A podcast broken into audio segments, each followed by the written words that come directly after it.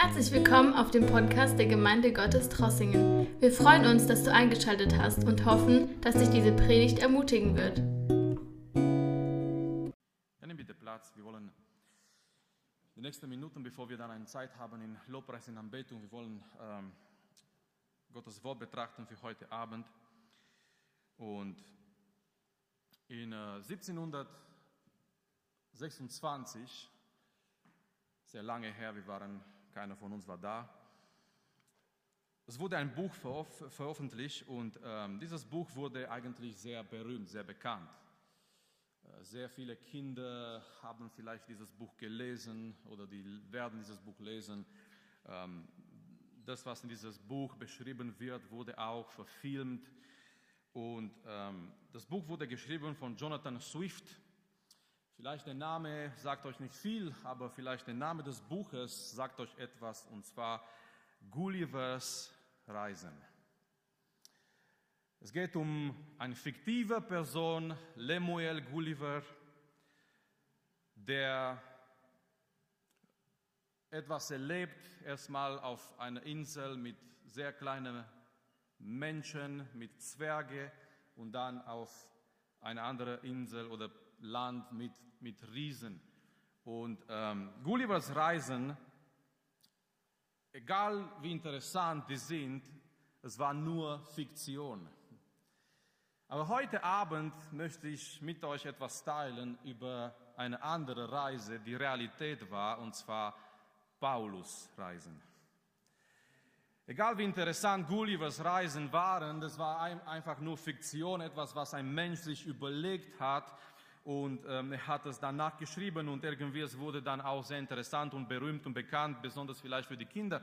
Aber wir betrachten zurzeit Paulus Missionsreise. Und das war nicht Fiktion, das war nicht erfunden, das war Realität und Abenteuer mit Gott. Wir sehen diesen Mann Gottes, wie er geht mit seinen Mitarbeitern von Stadt zu Stadt und er begegnet Menschen und das Evangelium geht weiter. Und durch all diese Reisen, die wir schauen hier beim Paulus in Apostelgeschichte, wir sehen einfach diese Abenteuer mit Gott. Das war nicht immer einfach, eigentlich oft war es sehr schwierig für Paulus, aber wir sehen immer wieder, das Evangelium kommt in eine Stadt, Gemeinden werden gegründet und das Evangelium verändert Gesellschaften.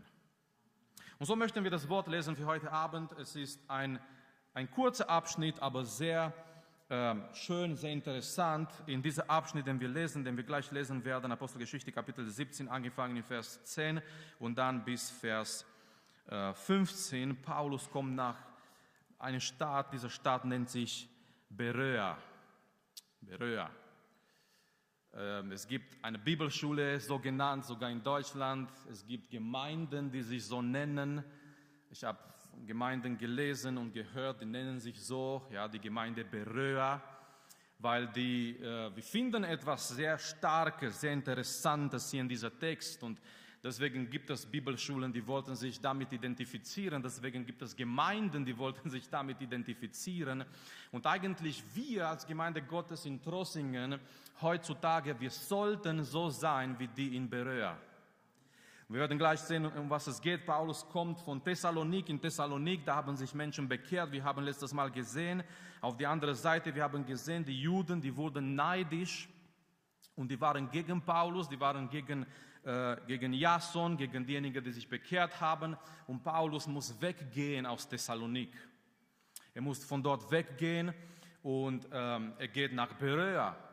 Und vielleicht Paulus hat sich gefragt, was, was werde ich jetzt begegnen in, in Beröa? Nach, nach das, was ich erlebt habe in Thessalonik und so viel Widerstand und so viel Feindschaft gegen das Evangelium, was werde ich jetzt in Beröa begegnen? Und was er begegnet, ist sehr interessant und sehr schön. Die Bibel sagt uns, die Menschen dort, die waren edler gesinnt. Die waren edler als die in Thessalonik.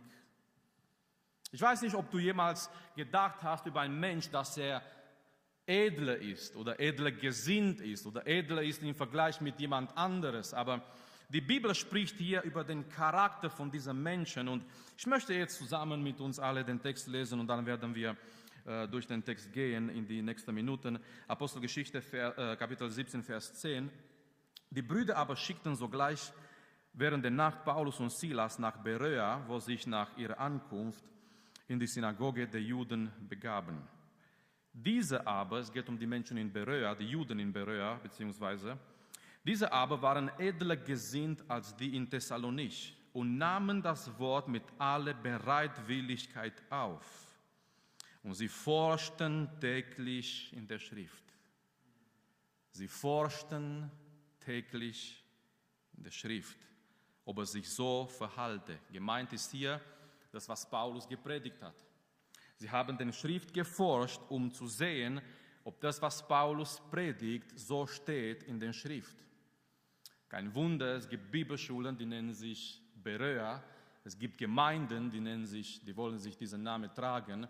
Und ich habe gesagt heute Abend, wir als Gemeinde, wir sollen diese Eigenschaft haben von den Menschen in Berea. Vers 12, es wurden deshalb viele von ihnen gläubig, auch nicht weniger der angesehenen griechischen Frauen und Männer. Als aber die Juden von Thessalonich erfuhren, dass auch in Berea das Wort Gottes von Paulus verkündigt wurde, kamen sie auch dorthin und stachelten die Volksmenge auf. Daraufhin sandten die Brüder den, sogleich, den Paulus sogleich fort, damit er bis zum Meer hinziehe. Silas und Timotheus aber blieben dort zurück. Die nun, welche den Paulus geleiteten, brachten ihn bis nach Athen. Und nachdem sie den Auftrag an Silas und Timotheus empfangen hatten, dass sie so schnell wie möglich zu ihm kommen sollten, zogen sie fort. So, Paulus kommt nach Berea und das Erste, was Lukas berichtet, inspiriert durch den Heiligen Geist, ist über den Charakter von diesen Juden, von diesen Menschen hier. Die waren edler gesinnt, die waren anders, die waren besonders, die waren besser im Vergleich mit die in Thessalonich. Und wenn wir ihren Charakter betrachten, wenn wir diese Sache hier betrachten, warum werden sie so genannt? Warum waren sie edler gesinnt? Der Grund ist, der Grund für diese Beschreibung ist ihre Beziehung mit Gottes Wort.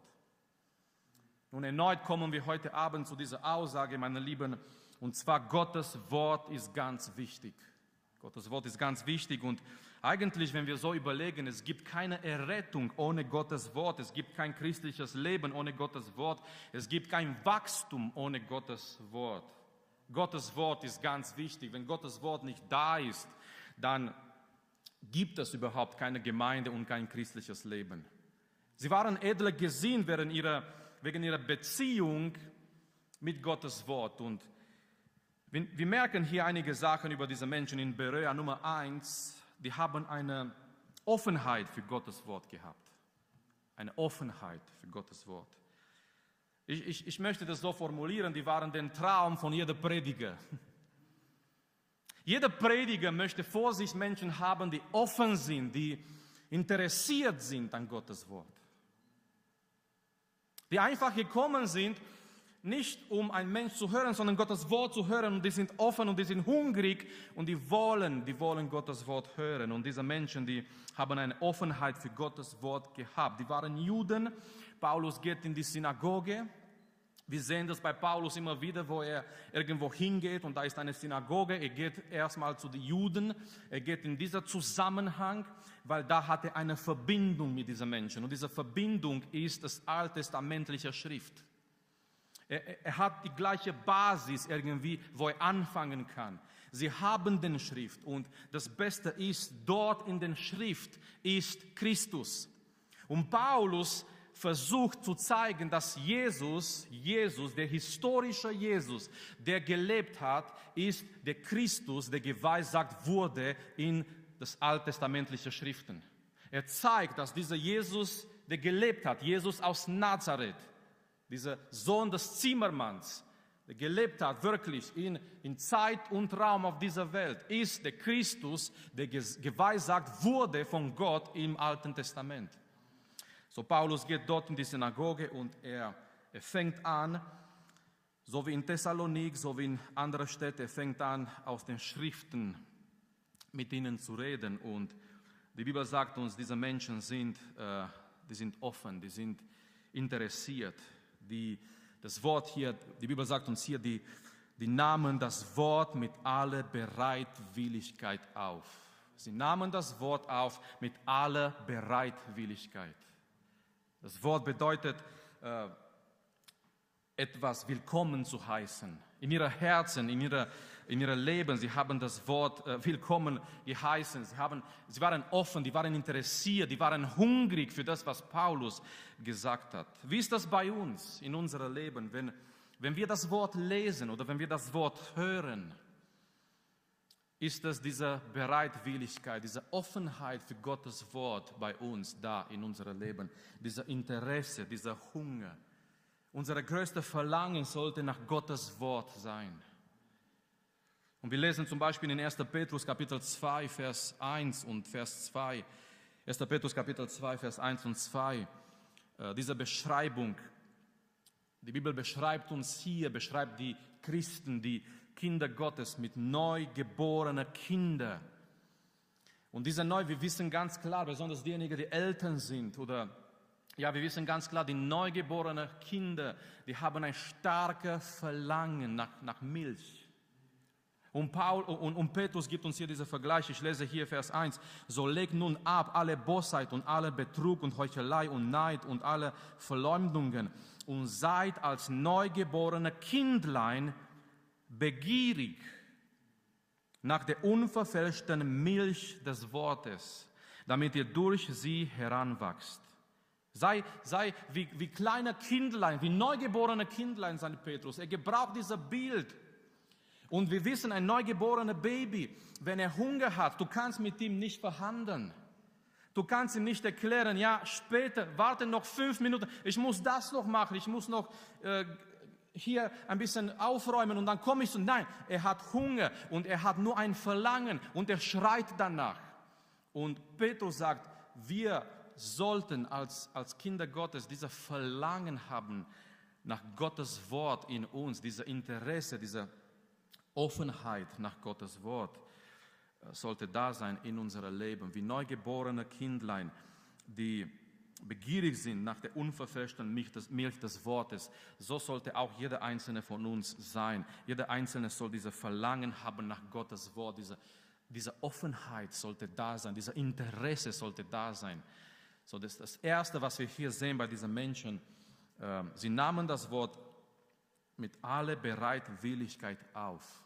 Die waren offen, die waren interessiert, die waren hungrig, die waren da und die haben geglaubt und gewusst, das ist Gottes Wort. Nummer zwei, was wir bei diesen Menschen sehen, als wir weitergehen in dem Text, ist das Wort forschen. Das Wort forschen. So die zweite Phase irgendwie bei diesen Menschen ist äh, nicht nur, dass sie das Wort aufnahmen, das ist eine Sache, aber was machen sie danach? Was machen sie später? Was machen sie nachher?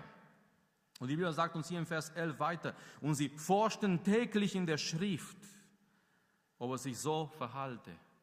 Sie forschten täglich in der Schrift. Was machen sie nach dem, nach dem Gottesdienst? Die kommen in die Synagoge, Paulus ist da und Paulus predigt aus den Schriften. So was machen diese Menschen nach dem Gottesdienst, wenn der Gottesdienst fertig ist? Was machen wir nach dem Gottesdienst? Was machen sie? Sie gehen nach Hause oder die, die kommen wieder zusammen, wie auch immer. Ich weiß nicht, in welchem Zusammenhang das geschah, entweder zu Hause oder die haben sich in Gruppen getroffen, wie auch immer. Aber die Bibel sagt uns, sie forschten in der Schrift. Sie forschten täglich in der Schrift. Das Wort bedeutet zu suchen, zu, zu fragen. Achtung, nicht in Frage zu stellen, nein, aber zu fragen. Das Wort bedeutet in Griechisch für äh, sie forschten, bedeutet äh, zu denken, zu suchen, sich Gedanken zu machen. Geschwister, das ist viel mehr als eine oberflächliche Lesen des Wortes. Oft lesen wir das Wort, aber so oberflächlich. Wir lesen zwar, aber unsere Gedanken sind woanders. Wir lesen zwar, aber das geht nicht in uns rein, in unser Herz, in unsere Gedanken. Die Schriften zu forschen bedeutet zu suchen, zu fragen, zu denken. Es ist wie ein, wie ein Detektiv, der ermittelt und sucht Und er beeilt sich nicht, er sucht jede Kleinigkeit, er sucht jeder Detail, weil er möchte suchen und finden und fragen. So, die kommen zu, zu Gottes Wort mit dieser Einstellung, die Schriften zu forschen. Die wollen suchen, die wollen tiefer gehen, die wollen lesen, die wollen fragen. Was bedeutet das? Warum steht das hier so? Wie kann ich das verstehen? Was, was, was bedeutet dieses Wort für mein Leben heute? Sie wollen tiefer gehen, sie wollen forschen. Es gibt zwei Arten von, von Menschen, die Gemeinde, wenn es zum Bibellesen kommt. Touristen und Forscher. Wisst ihr, wenn man irgendwo hingeht in Urlaub, es gibt zwei Arten von Menschen, Touristen und Forscher. Die Touristen, die machen immer Bilder. Die Touristen, die sind beeindruckt und die machen Bilder. Die Forscher, die gehen tiefer. Die gehen tiefer. Deswegen haben wir Museen und man kann da hingehen und Sachen sehen, die Menschen entdeckt haben, weil es gab Forscher, die irgendwo hingegangen sind und die haben einen kleinen Knochen gefunden und danach haben sie ein, eine ganze Baustelle dahin gebracht, weil sie wollten tiefer graben und die haben keine Ahnung was gefunden, was da lag vor, vor 2000 Jahren oder von wie viele Jahre und die haben was Wunderbares entdeckt. Ein Tourist kommt, er sieht etwas, er macht ein Foto, er geht weiter. Ein Forscher, er möchte tiefer gehen, er möchte verstehen, er möchte suchen, er möchte finden. Und manchmal, wenn wir Gottes Wort lesen, wir, wir lesen einfach die Worte und wir gehen weiter und wir gehen weiter und wir gehen weiter. Und vielleicht denken wir, ach, die Geschichte kenne ich schon, David und Goliath oder diese Geschichte oder die Bergpredigt oder Jesus läuft über, übers Wasser, das kenne ich schon. Aber ein Forscher, er geht vor Gottes Wort und er möchte suchen, er möchte fragen, er möchte denken. Wir dürfen, wir dürfen mit einem geheiligten Verstand denken über Gottes Wort. Wir sollten nicht dieses falsche Bild haben, dass der Verstand nicht zum Christentum gehört, sondern wir dürfen denken, wir dürfen uns Gedanken machen, wir dürfen unseren Verstand erfüllen mit Gottes Wort. So, das, das ist mehr als eine oberflächliche Lesen des Wortes. Die haben geforscht, die haben gesucht, die haben nachgefragt, die haben sich Gedanken gemacht, die haben gedacht, was bedeutet das? Was kann das bedeuten hier in der Bibel, im Alten Testament? Und und da sind sie weiter hingegangen, vielleicht zu anderen Bibelstellen und noch tiefer gegangen. Und das, das Beste ist mit Gottes Wort, umso tiefer wir gehen, wir finden wunderbare Schätze. Umso tiefer du gehst in Gottes Wort, du, du findest noch größere, noch schönere Schätze, umso tiefer du gehst in Gottes Wort. Und wahrscheinlich das, was sie hier machen, erinnert am Psalm, am Psalm 1. Gleich am Anfang im Buch der Psalmen sind 150 Kapitel. Aber gleich am Anfang im Psalm 1 wird beschrieben, der Mensch, Mann oder Frau, der Mensch, der glücklich, der gesegnet ist. Und die Bibel sagt uns hier über diesen Menschen, Vers 1, etwas, was er nicht tut. Aber wir als Christen, wir sollen nicht nur bekannt sein für das, was wir nicht tun, sondern auch für das, was wir tun, unsere, wo unsere Leidenschaft ist, wo unser Herz ist. Wohl dem, der nicht wandelt nach dem Rat der Gottlosen, noch tritt auf den Weg der Sünde, noch sitzt wo die Spötter sitzen. Das tut er nicht. Er vermeidet diesen Weg der Sünde. Er vermeidet diese Sachen. Aber schau mal, was er tut im Vers 1. Sondern sein Lust hat am, am Gesetz des Herrn. Seine Liebe, seine Freude, seine Leidenschaft ist Gottes Wort. Und jetzt kommt es in Vers 2, zweiter Teil. Und über sein Gesetz nachsinnt Tag und Nacht. Andere Übersetzungen sagen, in seinem Gesetz forscht. Das bedeutet, nachzudenken, nachzusehen, zu forschen. Es ist der Mensch, der Gottes Wort nimmt und weil er Gottes Wort liebt, er, er forscht, er denkt nach, er sehnt nach. Das bedeutet, die Bibelstudium oder die Bibelbetrachtung endet nicht, wenn wir die Bibel zumachen, sondern wenn wir die Bibel zumachen, wir, wir denken nach. Wir sinnen nach. Wir denken, was kann das bedeuten? Was bedeutet das für mein Leben? Was bedeutet dieser Bibelvers, dieser Gebot, diese Bibelstelle für mich, für meine Familie, für die Gemeinde, für mein Leben? So Paulus findet hier Menschen, die, die forschen die Schriften, die gehen nach Hause und, oder die treffen sich zusammen, wie auch immer. Und was sie machen, sie gehen tief in Gottes Wort. Und die Bibel sagt uns hier in Apostelgeschichte 17, sie machen das täglich. Wow, das war nicht einmal in der Woche, das war nicht irgendwie, sondern die machen das täglich. Die kommen zusammen oder vielleicht alleine, wie auch immer. Ich vermute, die sind zusammengekommen, weil damals nicht jede Person, nicht jeder Mensch hat die Schriftrollen gehabt. Wisst ihr heute, wir sind sehr, sehr privilegiert. Habt ihr das gewusst? Damals zum Beispiel, wenn die Bibel sagt uns, der, der Kämmerer aus äh, Äthiopien, der Finanzminister aus, aus Äthiopien, Entschuldigung, der Finanzminister aus Äthiopien, er, er, er kommt nach Jerusalem und er geht zum Tempel und irgendwie er geht wieder leer nach Hause, weil Gott war nicht dort in dieser religiösen Form, aber auf dem Weg nach Hause, er kauft sich eine, eine Schriftrolle. Die Schriftrollen waren sehr teuer. Aber weil er ein Finanzminister war, er konnte sich eine leisten. Es war nicht so wie heute, dass man in eine christliche Buchhandlung geht oder im Internet geht und man sucht einfach Bibel, äh, Elberfelder Bibel und es kommen dir so viele Vorschläge.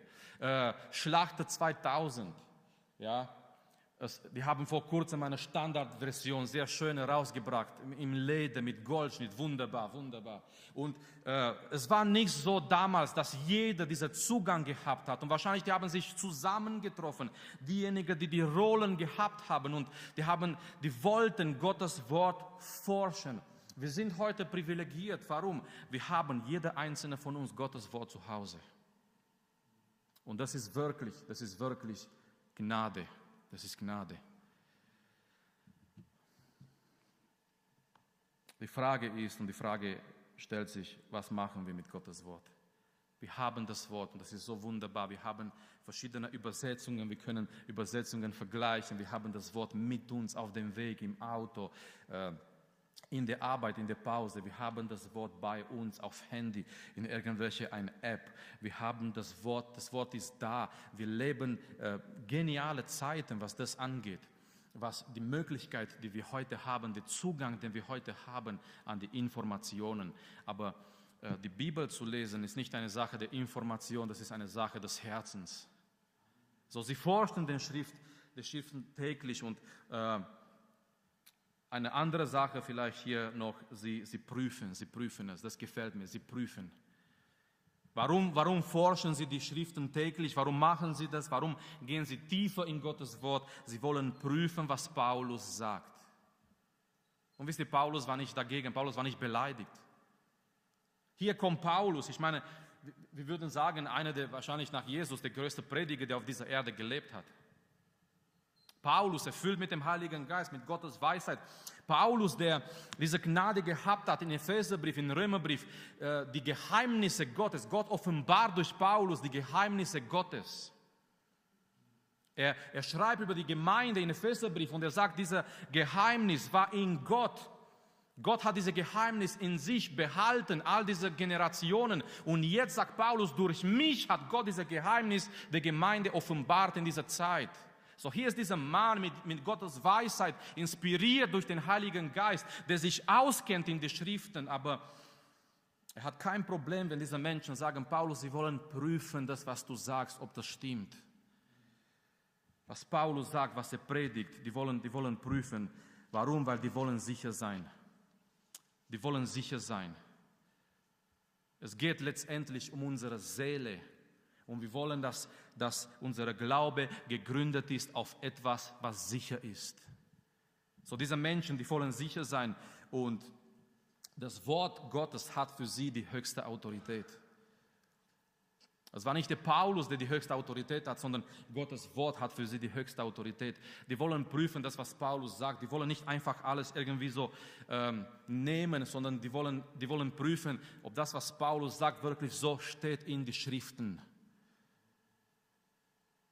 Die wollen sehen, das, was Paulus predigt, und er geht da in jedes Sabbat in die Synagoge und er predigt aus den Schriften und die gehen nach Hause und sie forschen das, was Paulus gesagt hat. Was hat er gesagt? Moment mal, öffne mal in Isaiah 53. Okay, die haben damals keine Kapitel gehabt. Ähm, es waren keine, diese Einteilung war noch nicht da in die Kapitel, aber die wollen einfach in der Schrift gehen, um zu prüfen, zu merken, das, was Paulus sagt, ob das stimmt, was das Wort sagt. Und hier kommt, äh, hier kommt in Frage, hier kommt äh, für uns diese, diese wichtige Sache, die wir haben sollen, und zwar geistliche Unterscheidungsvermögen. Wir brauchen als Christen, Geschwister, besonders in dieser Zeit, eine geistliche Unterscheidungsvermögen. Ich habe schon mal gesagt, es liegt, es liegt nicht daran, dass heute nicht gepredigt wird. Es wird überall gepredigt und Internet ist voll mit Predigten und genau hier sehe ich den Gefahr manchmal. Man kann irgendwie eine Predigt einfach starten und etwas hören, was vielleicht überhaupt nicht biblisch ist. Und wenn wir nicht diese Unterscheidungsvermögen haben, wir können in eine falsche Richtung gehen. Ich habe die Woche mit einem jungen Mann geschrieben und hat mir gesagt, schau mal, was, was mir passiert ist. Er ist in eine Gemeinde gegangen, christliche Gemeinde. Ich möchte keine Denomination nennen, ich möchte keinen Namen nennen. Der junge Mann hat gesagt, er ging in eine christliche, ja, also diese Gemeinde gehört zu Christentum, zu Christen. Und er hat gesagt, ähm, er hat am Anfang des Gottesdienstes mit dem Pastor geredet und er hat schon gemerkt, etwas stimmt nicht, weil der Pastor in dem, in dem Gespräch hat gemeint, er glaubt nicht, dass Jesus Christus der einzigste Weg zu Gott ist. So, wir reden, wir reden nicht über Atheisten, wir reden nicht über jemanden von draußen, wir reden nicht über, nein, wir reden über etwas, was man Christentum nennt. Wo Pastoren, wo Leute, die im Dienst sind, ähm, nicht mehr das glauben, was die Bibel sagt. Und der junge Mann sagt, ich habe sofort gemerkt in dem Gespräch, etwas ist nicht in Ordnung, weil der Pastor hat gemeint, er glaubt nicht, dass es nur Jesus Christus als der einzigste Weg zu Gott ist. Und dann sagt er, als er dort war in dieser sogenannten Gottesdienst, es wurde noch schlimmer, als der, als der Pastor gesagt hat, der sogenannte Pastor gesagt hat, die Gruppen, die Yoga praktizieren, die treffen sich und die haben da und da Termin. Also Leute aus der Gemeinde, die sich treffen, um Yoga zu praktizieren. Und das geschieht in dieser sogenannten Christentum, christliche Rahmen. Und wenn wir nicht diese, diese geistliche Unterscheidungsvermögen haben, das brauchen wir unbedingt, das brauchen wir unbedingt, besonders in diesen Zeiten. Es kommen so viele Menschen, es kommen so viele Sachen, es kommen so viele, so viele Irrlehre. Und meiner Meinung nach, die Gemeinde heutzutage in Deutschland, in Europa, wird nicht angegriffen durch Gewalt, sondern durch Irrlehre.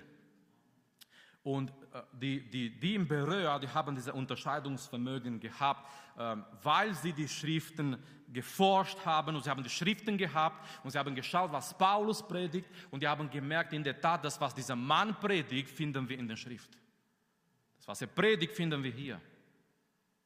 Das, was, was er sagt, wir finden hier in der Schrift. Er hat recht, er predigt das Wort. Das, was er sagt, finden wir hier. Geistliche Unterscheidungsvermögen bedeutet, ich verstehe, was das Wort sagt, was richtig ist und ich versuche das zu, zu merken und zu wissen und, und dann merke ich, merke ich, wo irgendwo Gefahr kommt. Ich habe gehört, ähm, ich habe gehört, diejenigen, die spezialisiert sind, um falsche, falsche Geld zu, ähm, zu, zu finden, ja, weil ähm, wir wissen, es gibt echtes Geld und es gibt falsches Geld. Und es gibt Spezialisten bei der Polizei, die sind äh, da, da, spezialisiert in dem Bereich, um das zu entdecken, weil manchmal die, die, die, diese falsche Geld, äh, die, die Unterschiede sind in sehr kleinen Details. Für den normalen Mensch, es würde ein falscher Schein äh, genauso aussehen wie ein echter Schein. Aber es gibt Spezialisten, die äh, sich auskennen. Und ich habe irgendwo gelesen, was sie machen. Sie trainieren nicht indem sie diese falschen Sachen anschauen, sondern sie trainieren, indem sie das Echte so gut wie möglich kennen. Ihr Training ist, dass sie das Echte so gut wie möglich kennen. Und wenn sie das Echte so gut wie möglich kennen, sie entdecken gleich das Falsche. Wenn Sie zum Beispiel einen 50-Euro-Schein perfekt kennen, was dazu gehört, was da gehört, um authentisch zu sein. Wenn Sie ein, ein, eine falsche sehen, Sie merken das gleich. Und ich glaube, unsere, unsere ähm, Ziel sollte sein, jetzt nicht so viel, dass wir uns mit, mit dem Falschen beschäftigen, um das zu verstehen, zu kennen und so weiter. Das kann sogar gefährlich sein. Unser Ziel sollte sein, das Echte so gut wie möglich zu kennen. Gottes Wort, das Echte, so gut wie möglich zu kennen. Und ich bin mir sicher, wenn wir das Echte so gut wie möglich kennen, geleitet durch den Heiligen Geist, wenn etwas Falsches kommt, Gott gibt uns durch seinen Geist und durch seinem Wort diese geistliche Unterscheidungsvermögen, dass wir sagen, Moment, da, da stimmt was nicht, da ist eine Gefahr, das hört sich nicht biblisch an. Es kann sein, das hört sich interessant an, es kann sein, das hört sich modern an, aber das hört sich nicht biblisch an, weil die Bibel sagt was anderes. Und wir brauchen als Christen in, in dieser Zeit diese Unterscheidungsvermögen. Deswegen wir sollten so wie die in Berea sein. Offenheit für Gottes Wort, das Wort zu forschen und zu prüfen um zu prüfen. Wir sollen natürlich nicht in diese Extreme gehen, ja, das ist jetzt unsere höchste Aufgabe, wir prüfen alles und wir, wir, wir kennen alles besser und wir prüfen alles und nein. Aber es geht einfach darum, dass wir, dass wir unser Leben in erster Linie schützen und wir wissen, was das Wort sagt und was, was, was falsch ist oder was richtig ist. Und schau mal, zum Schluss möchte ich kurz hier das Ergebnis zeigen. Äh, was passiert, wenn sie das machen. Also sie, die sind edler gesinnt. Warum? Wegen ihrer Beziehung mit Gottes Wort. Offenheit für Gottes Wort war da. Äh, die forschen täglich die Schriften, die wollen tiefer gehen, die sind nicht zufrieden mit einer oberflächlichen Lesen, Lesen des Wortes. Leider heutzutage wird mal bei manchen Christen nicht mal das Wort gelesen. Nicht mal das Wort gelesen. Die Leute kennen ihre Bibel nicht mehr. Deswegen zum Beispiel manchmal, wenn ihr irgendwelche Predigten hört, der Prediger sagt, ja, öffnet Gottes Wort in Matthäus, wenn ihr in Jesaja seid, dann müsst ihr weiter blättern. Wenn ihr in Offenbarung seid, ihr seid zu viel nach hinten, weil die Leute, die, die, die, kennen, die wissen gar nicht mehr, wo Matthäus ist, wo Jona ist, wo 5. Mose ist, wo Jesaja ist, wo Offenbarung ist, wo 2. Petrus ist natürlich nach 1. Petrus, aber ähm, die, die, Leute, die kennen nicht mehr die Bibel, die wissen nicht mehr, wie sie mit der Bibel umgehen, weil es ist nicht mal das, das, das Lesen da. Aber es sollte nicht nur das Lesen da sein, das sollte auch tiefer als das, dass wir uns Gedanken machen, dass wir nachsinnen, dass wir nachdenken über Gottes Wort. Und sie prüfen das. Und was ist das Ergebnis? Vers 12. Was passiert, wenn, wir, wenn sie das machen? Die Bibel sagt uns hier in Vers 12 eine starke Verbindung zwischen das, was sie tun und das, was demnächst kommt. Es wurden deshalb Okay, deshalb. Warum deshalb? Weil sie die Schriften forschten, weil sie sich mit Gottes Wort beschäftigt haben. Es wurden deshalb viele von ihnen gläubig. Amen. Deshalb. Der Ergebnis war, viele wurden gläubig. Halleluja weil sie, weil sie offen waren für das Wort, weil sie gesagt haben, wir wollen prüfen, was Paulus sagt und wir wollen das, wir wollen das äh, nachschauen in, in die Schriften. Wir haben die Schriften und wir öffnen die Rollen und wir schauen in Gottes Wort und wir forschen in Gottes Wort. Und weil sie das gemacht haben, die Verbindung ist, viele wurden gläubig. Und Geschwister, es gibt eine unzerstörbare Verbindung zwischen Gottes Wort und die Glaube. Es gibt eine starke Verbindung zwischen Gottes Wort und Glaube. Unser Glaube passiert nicht einfach so. Unser Glaube passiert nicht einfach so. D.L. Moody hat gesagt, äh, am Anfang seines christlichen Lebens, er hat viel gebetet, Herr, stärke und vermehre meine Glaube. Aber dann hat er gesagt, er hat nicht mehr so gebetet, als er ein Bibelvers entdeckt hat. Hier ist, was wir machen manchmal. Wir kommen vor Gott und wir verlangen von ihm Sachen, für die wir verantwortlich sind. Ich sage das nochmal. Wir kommen manchmal vor Gott im Gebet und wir verlangen von ihm Sachen, die er in unserem Leben tun soll, für die wir eigentlich verantwortlich sind. Und die Moody hat immer gebetet, Herr, äh, stärke, vermehre meine Glaube. Aber dann hat er einen Bibelvers gefunden und er hat gesehen, wo das Geheimnis ist, dass unser Glaube wächst. Der Geheimnis ist Gottes Wort. Er hat diesen Bibelvers gefunden in Römer Kapitel 10, möchte ich hier kurz lesen, weil es ist diese Verbindung und genau das sehen wir in Berea, weil sie in den Schriften forschten. Viele wurden gläubig. So, wir lesen hier in Römer Kapitel 10, Vers 17 folgendes. Demnach kommt der Glaube aus der Verkündigung, die Verkündigung aber durch Gottes Wort. So, wie kommt die Glaube? Wie, wie können Menschen glauben? Die Glaube kommt durch oder aus der Verkündigung, die Verkündigung durch Gottes Wort.